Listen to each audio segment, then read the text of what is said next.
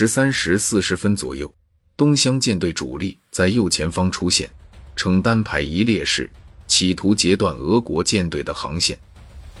临战前，东乡对全舰队发出信号：“皇国兴废，在此一战，诸位尤需奋发努力。”罗日杰斯特温斯基再次下令成战斗队形，但已经来不及了。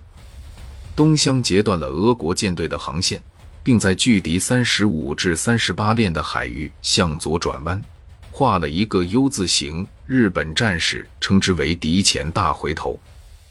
转弯时，日本舰队处于俄舰火力威胁之下，而且相当一部分舰艇无法回击。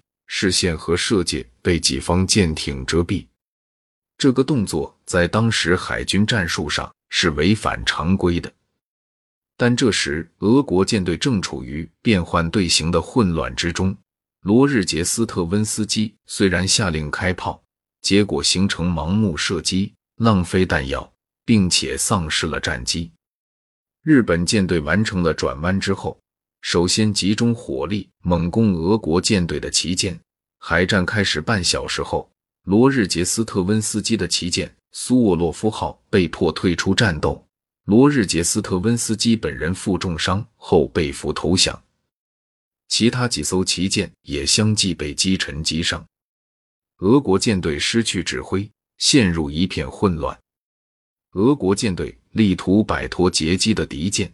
但因为航速慢没有得逞，日舰则充分发挥其航速快的优势，迅速机动，占领俄国舰队前进方向的有利位置，猛烈炮击。双方在烟雾弥漫之中进行了一场混战，俄舰被击沉，击伤多艘。十六时许，海上起雾，东乡装甲舰队与俄国装甲舰队一度脱离接触。东乡向北转移，但此时日本巡洋舰队和俄国巡洋舰队正在偏南的海域进行激战。十八时半，俄国装甲舰队开往该海域参战。直到此时，涅伯加托夫才接管指挥权，并下令舰队继续北进。当天夜间，东乡又出动三十七艘鱼雷艇和二十一艘驱击舰。对残余的俄国舰队实施鱼雷攻击。二十八日晨五时许，涅伯加托夫率领仅存的少数舰只向海参崴方向逃跑。九时许，遭到日本舰队围攻，涅伯加托夫使则悬白旗，继而悬日本国旗投降。这次海战，俄国太平洋第二、第三分舰队除三艘逃往海参崴之外，其余全军覆没。包括击沉、被俘和被中立国扣留，舰艇损失总计达二十七万吨，比后来第一次世界大战中著名的日德兰海战双方损失的总和还大。人员阵亡四千八百三十人，被俘五千九百一十七人，不包括受伤和在外国港口被扣留者。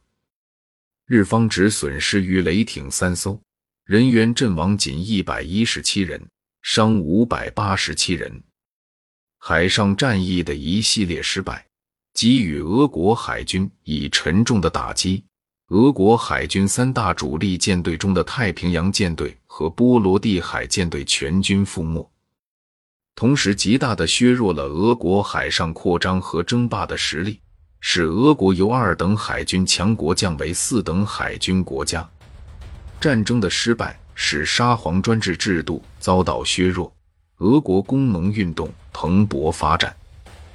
俄国沙皇原希望通过一场小小的胜利来转移人民的视线，缓和国内危机，但战争导致了1905革命，为1917年十月革命的胜利拉开了序幕。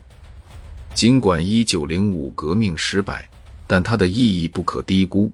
沙皇政府。在压力面前，被迫进行了一些改革，扩大了人民的部分政治权利。